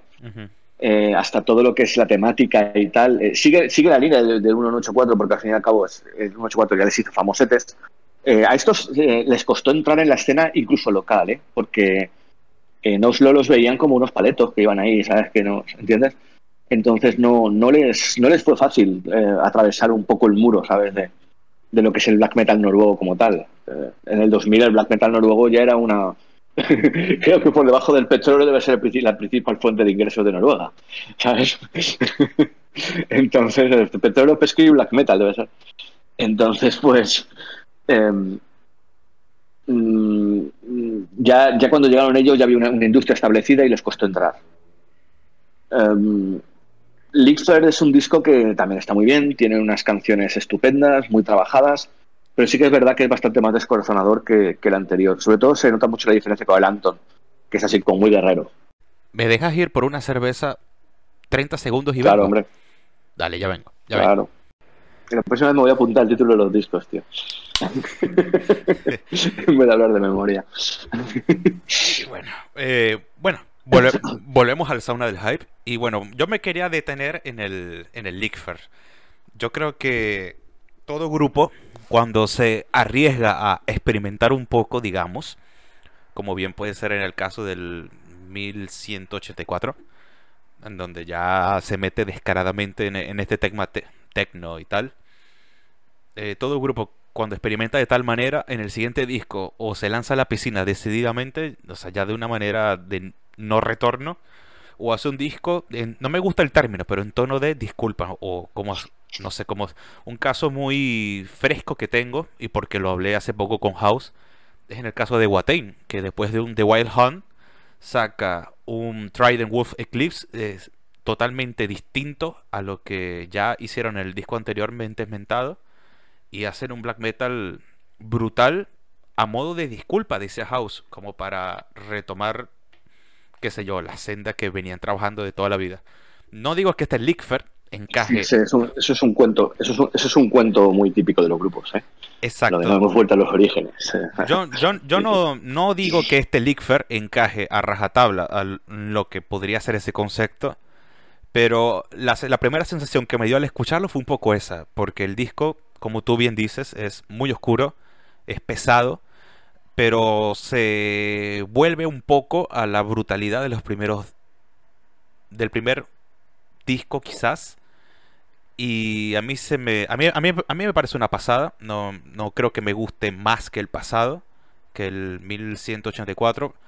Pero sí se nota un poco, ¿no? Esa intención de, de decir, bueno, ya me ablandé lo suficiente. Ahora continúo pateando culos, ¿no? Y como epitafio, me parece un disco muy, muy digno también. Sí, a ver, es, es un. Es, como disco es lo mejor que han hecho en cuanto a producción. Eh, también es un poco mainstream, si te fijas. O sea, mm, utiliza unas estructuras y tal que son, son más brutales y que es verdad, pero no son tan. ¿Cómo te diría yo? Podrían haber rizado mucho, como dices tú, podrían haber luchado mucho más el rizo de lo que hicieron en el 1184 y se ha pasado de frenada y se quedaron como en la parte más metal del asunto. Y eso yo creo que, que lo beneficia el disco. Pero sí que es verdad que es pesado, es pesado oír. Es además lo más pesimista probablemente que sacó Windir. Es un gran disco. Y fíjate si, si te decía antes, te comparaba a, a Balfar con Jesucristo, ¿vale? Hay gente que tú- dice, hay tú- gente que dice, Y tú te molestaste conmigo cuando lo comparé con Alejandro Magno. no, no, pero, pero, pero esto tiene un porqué. o sea, es que hay gente que dice que él profetizó su propia muerte con el Lickford. Por la portada, no me jodas. O sea, no, no, por el disco en sí, sí, por la portada y por el disco en sí, por la temática. E incluso eh, la última canción del 1184 habla de un tío que muere en la nieve. ¿Sabes? Entonces, quiero decirte, teoría de la conspiración, Ya, ¿ha pero muerto un reptiliano ahora con la reina Isabel? O, ¿sabes? ¿Quién sabe, tío? pequeño, pequeño paréntesis, para mí sí.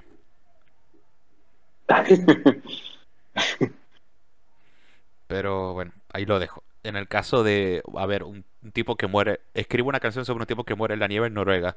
Eso es como que alguien en, en el Sahara Occidental escribe una canción sobre alguien que muere atrapado en la arena, no me jodas. O sea, Exactamente, un golpe de calor. Sí, Sí, claro, claro, pero bueno, eh, se dice, ¿no? Se dice, ¿no? Fijaos, fijaos si era clarividente, Balfar. Sí, hombre, yo qué sé. Eh, bueno, Balfar muere en el 2004 cuando, bueno, se va, iba a, ver, a visitar a sus padres en una cabaña que tenía en rural, porque claro, ahí es todo rural, ¿no?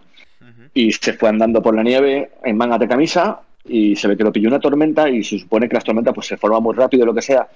Pero vamos, yo creo que si vives allí tendrías que saber de qué va el asunto. Me parece una muerte muy evitable, sinceramente. Cuando más pienso sobre ella, más absurdo me parece.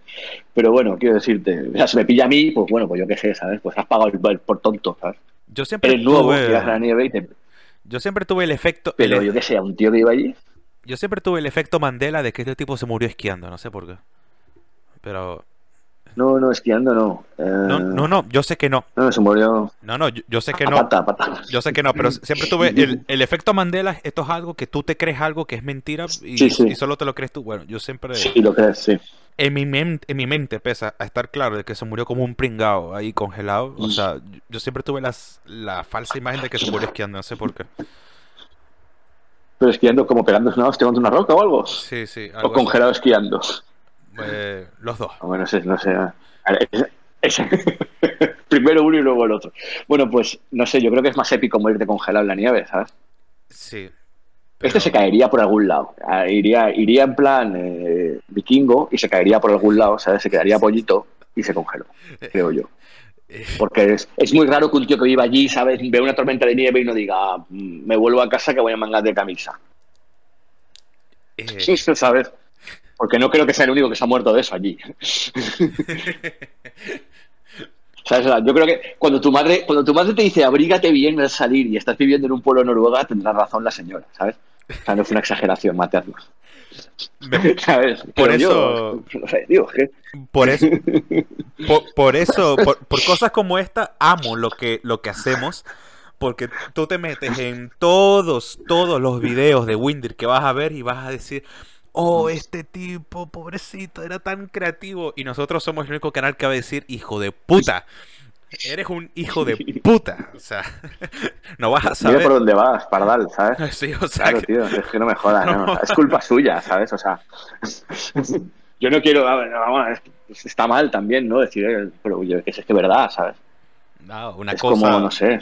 ojo, o sea, lo musical, excelente, pero una cosa no quita lo otro, o sea, no sé. No sé. una cosa no quita la otra, ¿sabes?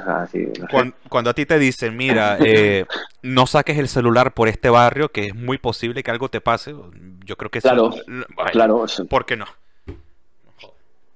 Sí, lo que pasa es que, o sea, tú sacas el celular en este barrio y te puede pasar o no te puede pasar. Pero si tú te metes en una, en una tormenta de nieve en mangas de camisa, te va a pasar. O sea, quiero decirte. Es como si te dicen, llévate una gorra cuando veas al Sáhara. Mm. Y tú dices, no, estaré bien. Pues no. Pues no.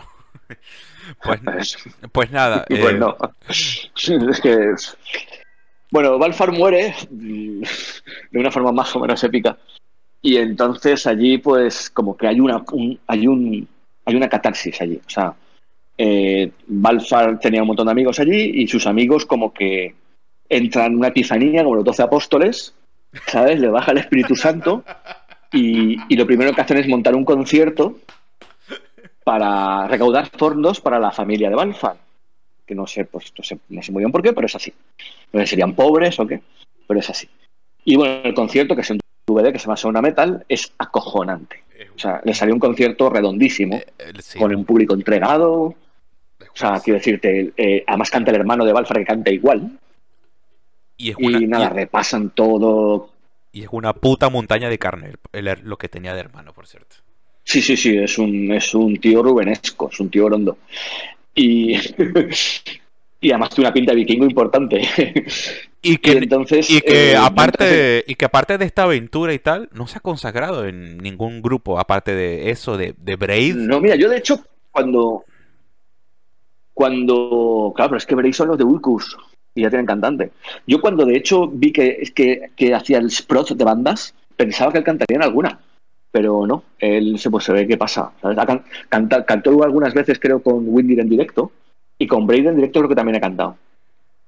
Pero su principal, su all-star, es el, ¿sabes? Su highlight es el concierto este que hicieron en homenaje a su hermano. Que el tío se pega ahí un concierto que es que canta igual, cabrón. Es buenísimo. Y la, banda toca como un reloj, el sonido es cojonudo y el, le sale un directo, ¿sabes? Que, no, no habrían pensado en su vida. Es buenísimo eso. O sea, es un espectáculo, es un espectáculo ese, directo. Y además se nota que hay sentimentalismo y que los tíos se lo están tomando en serio y que lo sienten, ¿sabes? Que eso es muy importante en un directo. Entonces, claro, ahí creo que a raíz de eso es cuando, cuando todos tuvieron como misión santa, ¿sabes? El tema este de, de seguir con el legado. Me da a mí la impresión. Y a raíz de esto es cuando se montan pues las tres bandas, ¿no? Que son las que siguen un poco el, el tema de Windir, o que dicen que siguen el tema de Windir con más o menos fidelidad al original. Que son Brave, con Scorpi y Mistur, básicamente. Bray ya te digo que no tardó mucho en irse por su lado, ¿eh? Porque el, el último disco que sacaron me pareció una putísima mierda. El Wild no sé qué cosa, Wild West. O El. Wild West, Northwest, este, Wild Northwest, creo que se llama. Eh, a mí me gustaba. Uh, Yo de Braid, Braid, la verdad es que no me gusta demasiado. Eh, he oído, tienen, tienen como nueve discos. Ellos son, son todos los que eran Ulcus, menos el teclista y el guitarra al principio. Y luego el guitarra se unió. Se fue a- de Core Scorpi a Braid. Pero entre ellos son amigos todos y entre ellos graban todos juntos, ¿eh? sí, Y hay gente de. Cuando los discos, todos los discos de Core Scorpi, hay gente de Braid, en Mystery, gente de Core Scorpi, ¿sabes? Y luego un par de grupos más, bueno, un grupo más que se formó que es Faked, que es, eh, es, un, grupo independiente y tal, o Sigtur, Sigtir, perdona, que son del. se formaron en el 98, 99, por ahí. ¿Sabes? Que, que entre ellos colaboran, ¿no? De alguna forma. Esos dos grupos, por ejemplo, los últimos que te he dicho, están un poco fuera del círculo de Windy. Eh, Braid, que son Ulcus, tienen nueve discos muy irregulares. Eh, ellos mm, dicen, ellos dicen todo el rato que quieren seguir el legado de Windy y sí que es cierto que en cierto modo se parecen, claro. Y eh, experimentan mucho, eso está bien también, pero mezclan rock and roll, tienen una serie de mezclas ahí muy extrañas que a mí no me acaban de gustar. Y tampoco. aparte, tienen cada, cada dos discos o así, les pasa lo que has dicho tú antes del efecto este de que vuelven a los orígenes, ¿sabes? Mm.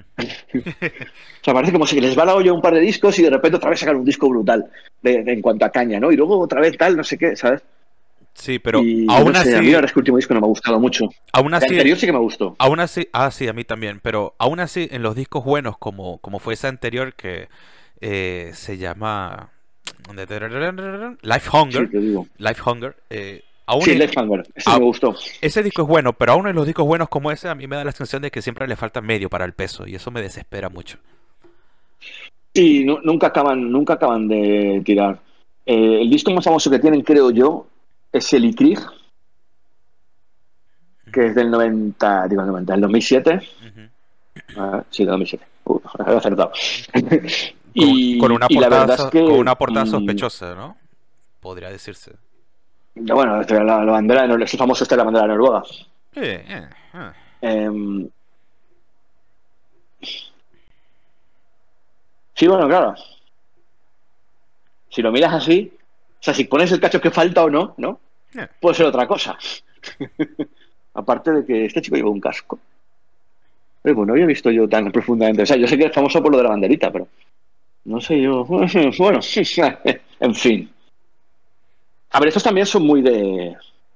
Son muy de Sondal, ¿no? Son muy de cosa romántica y tal, y del pasado y todo esto. Nunca se sabe.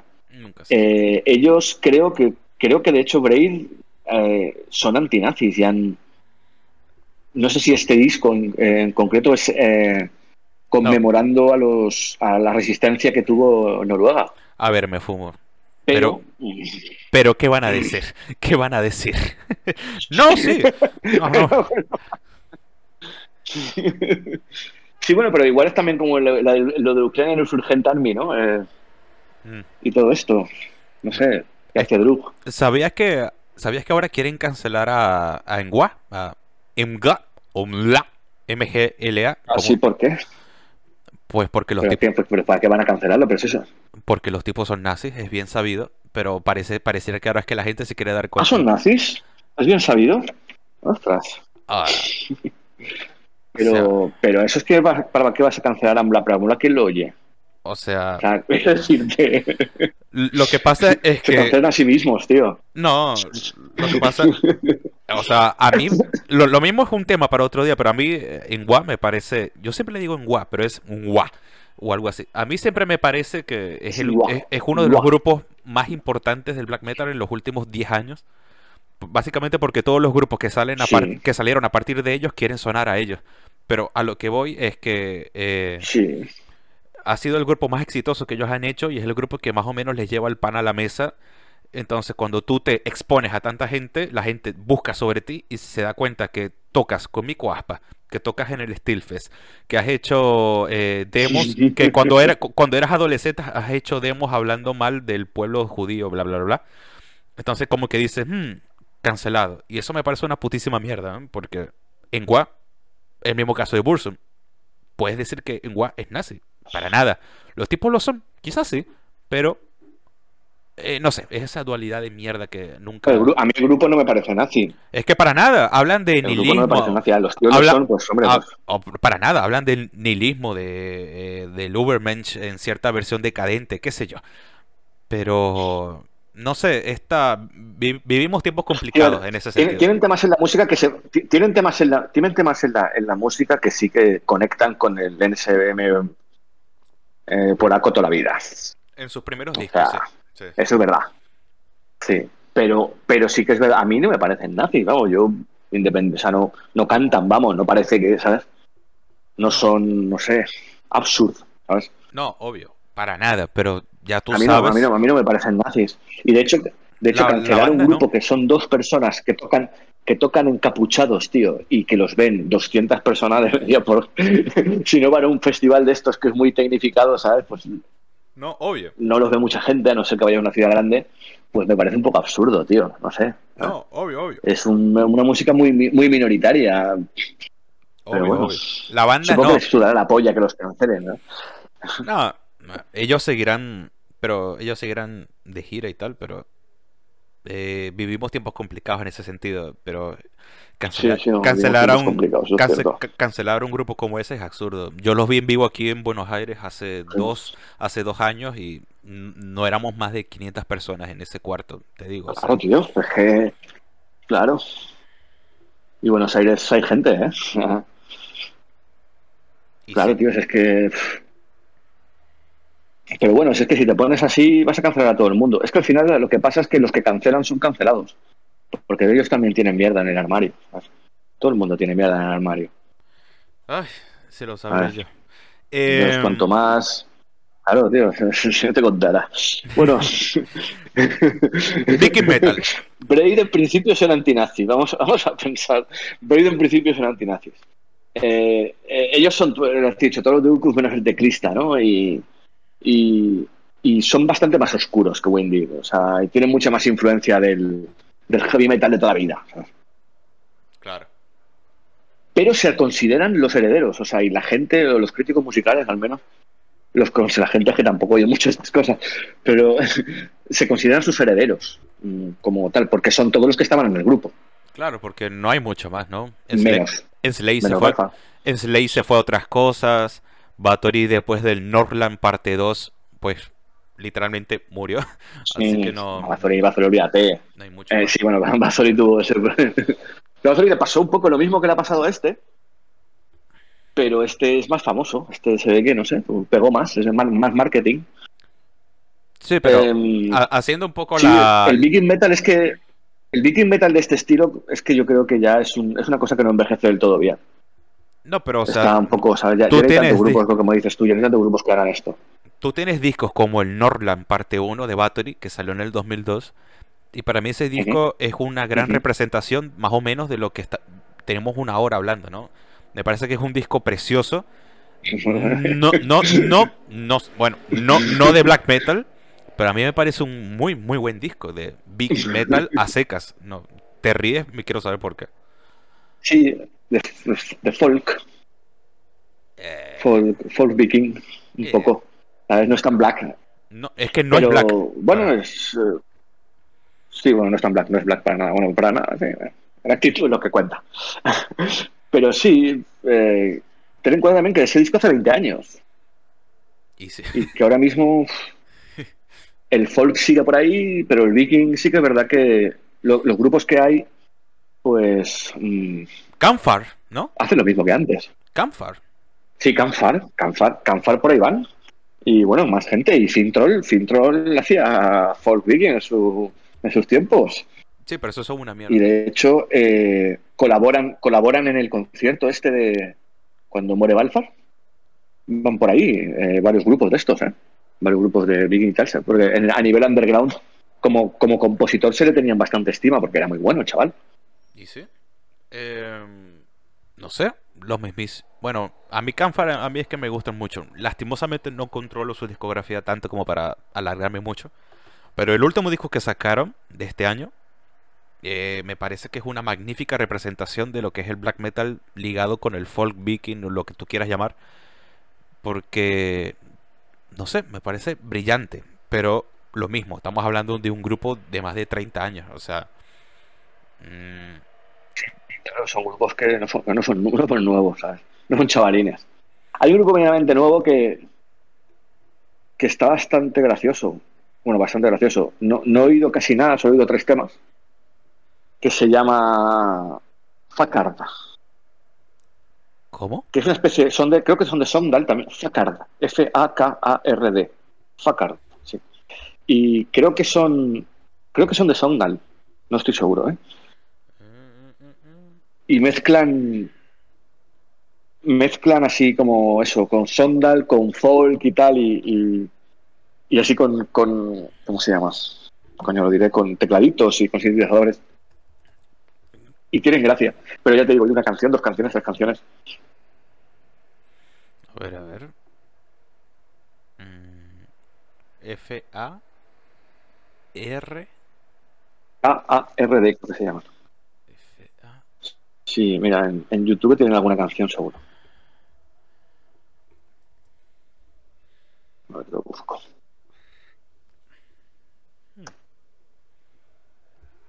Ah, ¿sabes otro grupo del que me acabo de acordar? Pero es de Suecia, no sé si cuenta. Em, este es. Falkenbach, ¿no? De Suecia. Falkenbach, los alemanes, tío. Ah, mierda, que verdad que son de Alemania. ¿Son alemanes? Sí, Falkenbach. Eh, a ver, Falkenbach, yo me acuerdo. Me acuerdo, me acuerdo. A mediados de los 2000, 2010, no me acuerdo, un poquito antes. Falkenbach eran, vamos, apoyas. A mí nunca me han gustado. Solo me gusta una canción. Ay, a mí sí. A mí sí. Me parecen, me parecen muy artificiales, tío. Eh, ¿Sabes? Y, artificiales en el sentido de que es un solo tipo y es un solo tipo y hace todo como Sí, el sonido. El sonido me parece muy artificial. Ya. Sí, sí, bueno, pero que eso no. Mira, Windir también era solo un tipo, o sea, que eso, no es problema. ¿eh? suena muy a. A organizar feria, ¿no? A fiesta. Exactamente, a fiesta, ¿sabes? De carromatos. a organillo de feria, ¿eh? A circo los hermanos Tonetti, tío. ¿Sabes? Y, y llega a ser un poco ridículo, ¿sabes? El epicismo que intenta meter el tío. Va. ¿Sabes? Mira, por ejemplo, un, a, mí me gusta. me da mil impresiones, es, es mi opinión. ¿eh? O sea, es, ese primer disco, en Der Mate Ricky Para, eh, a mí me parece buenísimo. Sí, y, el segundo, el Macri Blanding Oh, McTiri. Eh, también tiene lo suyo. Es el Mira, hay un hay un grupo, por ejemplo, que creo que nombré una reseña que me, he leído antes, que se llama Morrigan, que son alemanes que son alemanes, que son un grupo de estos que tal, que tienen eh, un par de discos, especialmente uno se llama Welcome to Samhain, que son eh, folk metal, black folk metal este germánico, ¿sabes? Y están bastante bien, por ejemplo. Son, son, son vieja escuela, ¿eh? aunque sean de los 2000, son vieja escuela. Otro grupo y que... hay varios grupos que sí que hacen un, otro grupo que mencionas bastante también, o bueno, mencionabas bastante, es Moon Sorrow, ¿no? De, Finlandia, ¿no? Moon Sorrow. Eh, Moon Sorrow son un poco diferentes porque son mucho más sinfónicos. Pero sí, sí, Moon Sorrow son muy buenos, Moon Sorrow, joder. Y tienen algunos discos que eso, que exploran toda la parte épica del folk metal, ¿sabes? También con mucho teclado y con mucha grandiosidad y con mucho tal, pero sin caer en esa artificialidad que tiene Falkenbach, ¿sabes? O Wintersock, ¿no? A mí Falkenbach me parece, no sé qué decirte, tío. O Wintersoft cuando se pone tonto, porque Wintersoft tiene cosas que están bien.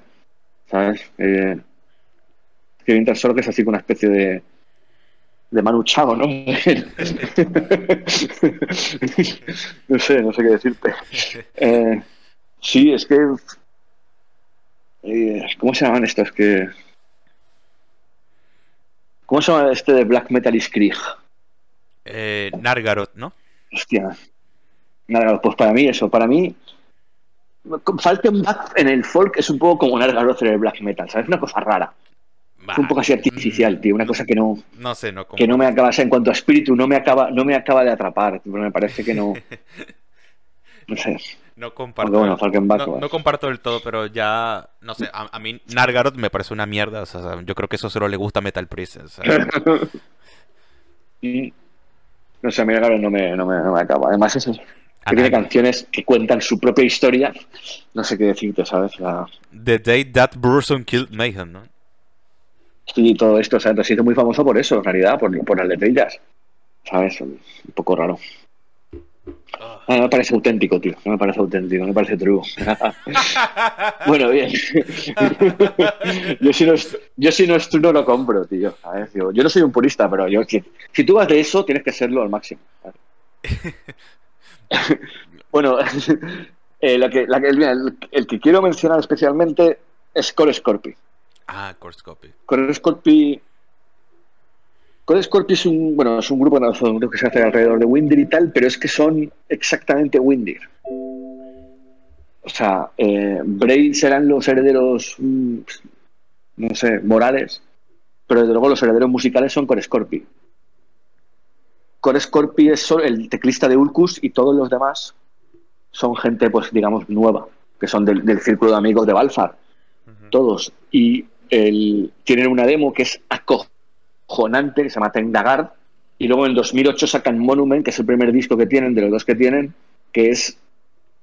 A mí me parece que si lo hubiera sacado Windir no se habría notado. ¿Sabes? O sea, me parece una obra maestra, tío. Me parece el mejor disco de Windir, probablemente. Por decirlo así. O sea, es exactamente igual que Windir, pero mucho mejor producido, mucho mejor tocado, porque son músicos que ya llevan mil años, ¿sabes? Y ya son gente que... Claro. Y, y son los verdaderos herederos del sonido, pero nadie les hace ni puto caso. O sea, este disco Monument, como disco de, de Viking Metal o de Folk Metal, eh, puede estar perfectamente entre los 10 mejores de la historia. ¿Sabes? Pero nadie les hace ni caso, tío. No sé por qué. En, en, en toda la escena en su momento no tuvo ninguna repercusión. No sé. Bueno, por supuesto, hablo mi opinión y todo eso. Ahora lo hay que decirlo de vez en cuando, ¿no? Siempre es mi opinión. Porque toda Pero la... yo creo que este disco es. Por, porque todas las miradas. Porque todas las miradas se centran en el, en el chico guapo que murió, ¿no? O sea, no hay tiempo para. Bueno, yo creo que porque también porque en el, dos, en el 2008 el, el Viking Metal ya estaba un poco pasado de rosca, ¿sabes? Lo que estábamos comentando, o sea, que ya pues no envejece tan bien en esto. En estos tiempos Slave ya estaba haciendo ahí sus historias, ¿no? Estaba estaba experimentando, ¿sabes? Y con él todos los demás. Y el disco del 2018, Entonces, el, el, el Ring, ¿te lo escuchaste? Sí, me lo he escuchado. Me parece, a ver, a mí el Ring me parece un poquito peor. Mm. Y tiene una evolución. A ver, para haber pasado 10 años, la verdad es que fuera un poco igual. o sea, es lo mismo. Efectivamente, es una cosa tan concreta que si te gusta, te va a gustar todo lo que saquen, ¿sabes? Claro. Esto es como Ramstein, ¿no? que si te gusta un disco te gustan todos, ¿no? pues esto es lo mismo.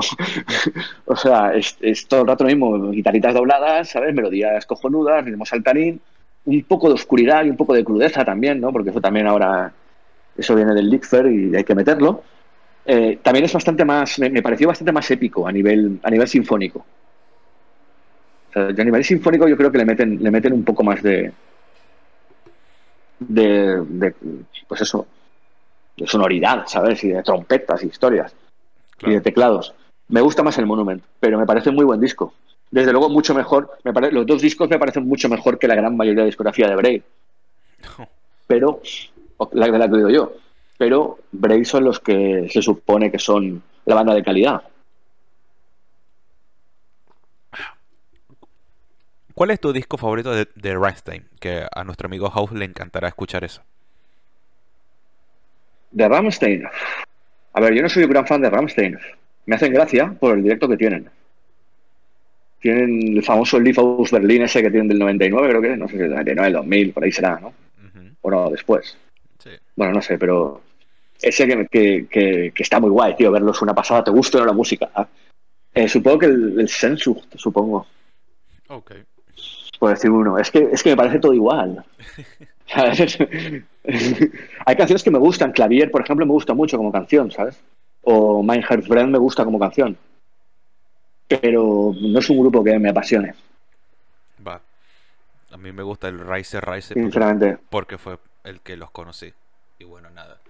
Em, Sí, bueno, es que también eso, eso son historias, per- eso son historias personales ya de cada uno. total- totalmente. Y bueno, to- toda historia, no sé, debería llegar a su final. No será el caso de, de Balfar. Eh, bueno, la tercera, la tercera banda Discordia, ¿no? Para nombrarlas todas, es Mistur. Yo, perdón, que tengo te he cortado. No, no, continúa, por favor. Vale. Eh, Mistur, que son algo así como. ¿Qué te diría yo? La parte de la naturaleza más pura. La parte de los paisajes naturales y tal, ¿no? Que es la parte más folk. Eh, bueno, tocan miembros de Brave y miembros de Core Scorpio. O sea, es que, es que al final, ¿sabes? Y después eh, otro que tenía la banda Sictir, que se formó en el 99. Y tienen dos discos, de los cuales yo solo he oído uno, que es el Atende, Ajá. eh, que es del 2009, que está muy bien, pero es muy irregular. O sea, hay, hay temas, sobre todo el- la canción, una canción que se llama Mistur, que es instrumental, me parece un temazo, tío. Pero luego el resto del disco, pues baja, baja mucho de calidad, o sea, es, es muy irregular. Estoy viendo que es muy Eh, largo hace también. ¿no? mucho teclado. Sí, sí, es un coñazo de disco. Eh, mucho teclado, eh, muy atmosférico, muy rollito natural y tal, pero a mí no me llega a enganchar del todo como un disco realmente redondo. Es un buen disco y vale la pena oírlo, pero no me llega a enganchar del todo. Em, luego, fuera de esto, hay poco más. Em, Sonar es un sitio muy pequeño y realmente la figura de Balfar ha, ha monopolizado todo el interés que puede tener cualquier cosa que salga de ahí. Y sí, es lo que pasa siempre, ¿no? Pero en este- Y en este- ahora estamos con los, ¿Con los qué? todos los grupos todos los grupos que salieron de Windows siguen en activo y, siguen sacando discos, algunos más que otros. Pero bueno, yo lo que te decía antes, no, sé, no sé qué fecha de caducidad tiene este tipo de música. Porque viene todo de, un solo, de una sola persona que ya ha muerto, ¿sabes?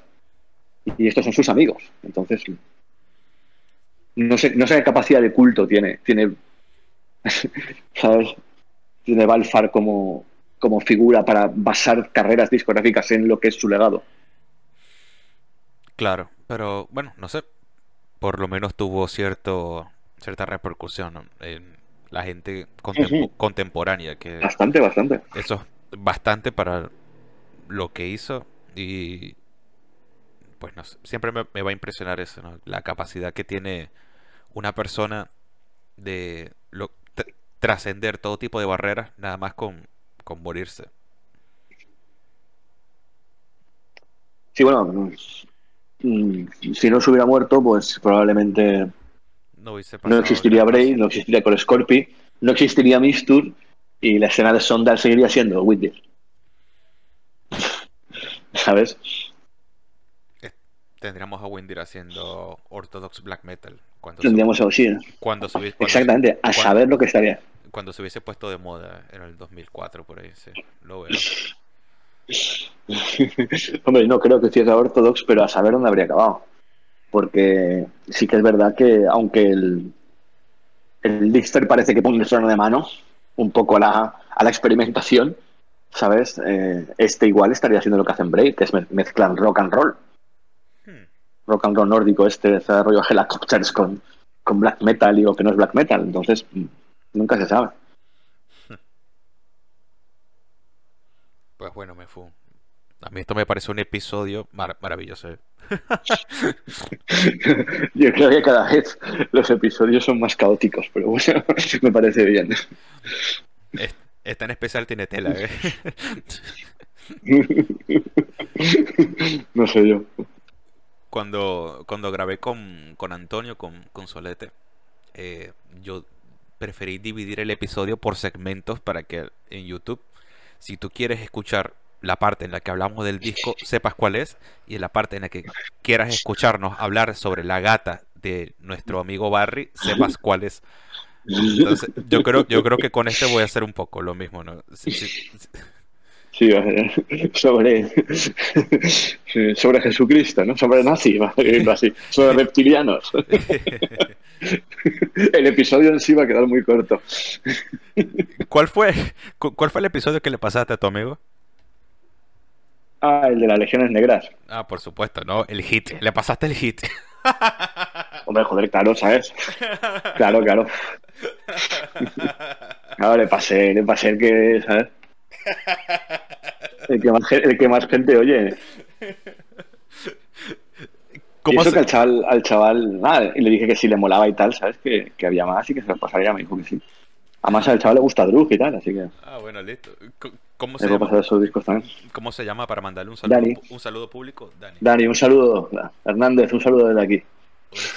Un, un saludo grandísimo, Dani. Si llegaste hasta acá, es, es que eres un puto héroe te mereces una placa en, en, todas las plazas públicas del, del, del subcontinente. Ah, Dani está acostumbrado a oírme desvariar, así que no, no creo que le cueste mucho. pues bueno, con este listón de oro, bueno, cerramos acá y bueno, nada, eh, un abrazo grandísimo, me fumo, te despido falsamente. Venga, muchísimas gracias por invitarme a tu programa de nuevo. No, no, el show de Mendoza. El show de Mendoza, exactamente, tu programa. No, no, no, no. Tu show. Qué puto, tu show. Qué puto, qué puto asco eso. Me suena a Don Francisco, a Don Francisco, pero, pero sin presupuesto. Terrible. bueno, no sé qué decir. Es el show de Mendoza, tío. Es así como más marketing que lo del sauna del hype. no, no.